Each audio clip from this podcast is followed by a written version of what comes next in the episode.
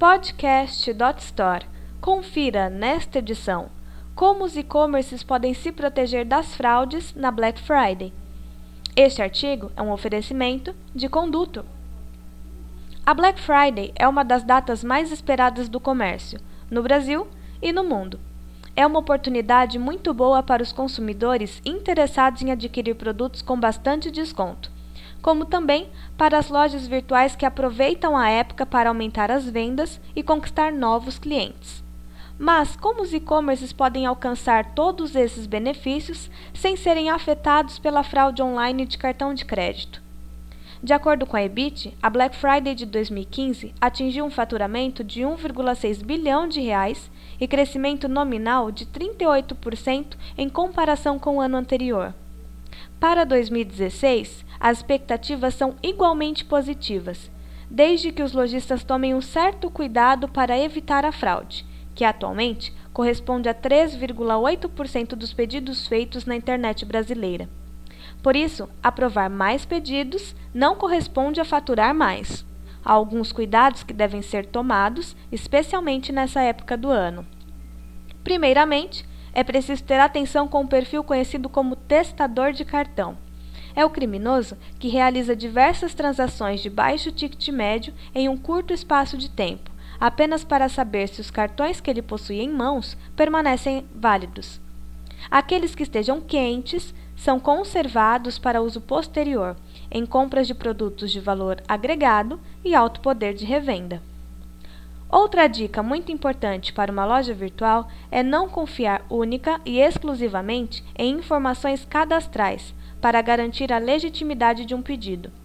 Diante de um cenário em que dados pessoais estão pulverizados pela internet e grandes vazamentos de dados são cada vez mais frequentes, é muito provável que os criminosos tenham todas as informações de que necessitam para aplicar um golpe como nome completo, RG, CPF, data de nascimento, endereço, etc. Por isso, a validação simples com a triangulação de dados não garante que uma compra seja segura.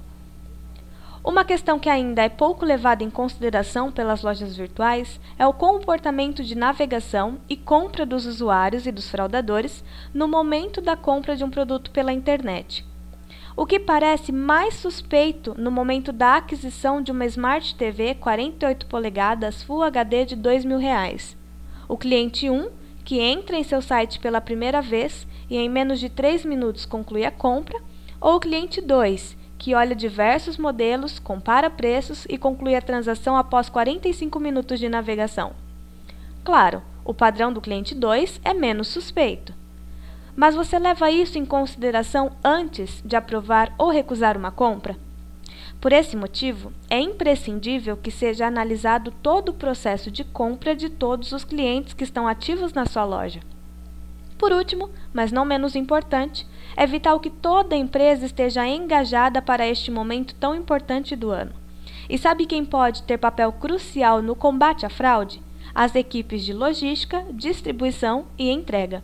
Eles podem ser o seu controle de qualidade do que você eventualmente deixou passar de fraude e barrar entregas suspeitas de, por exemplo, dois ou mais pedidos no mesmo endereço destinados a pessoas diferentes. Ou seja, vale a pena ter uma conversa com os times responsáveis, principalmente porque esse procedimento é muito mais barato do que o custo de um chargeback. A Black Friday pode se tornar um chamariz para fraudadores não por conta das promoções tentadoras, mas porque é justamente nessa época em que as lojas têm mais pedidos para processar e acabam sendo menos rigorosas no momento da aprovação. Cabe ao e-commerce se proteger da melhor maneira, para que esta data tão aguardada não gere surpresa bastante desagradável acompanhada do prejuízo de compras contestadas. Este artigo foi um oferecimento de Conduto para ouvir outras gravações, acesse podcast.dotstore.com.br.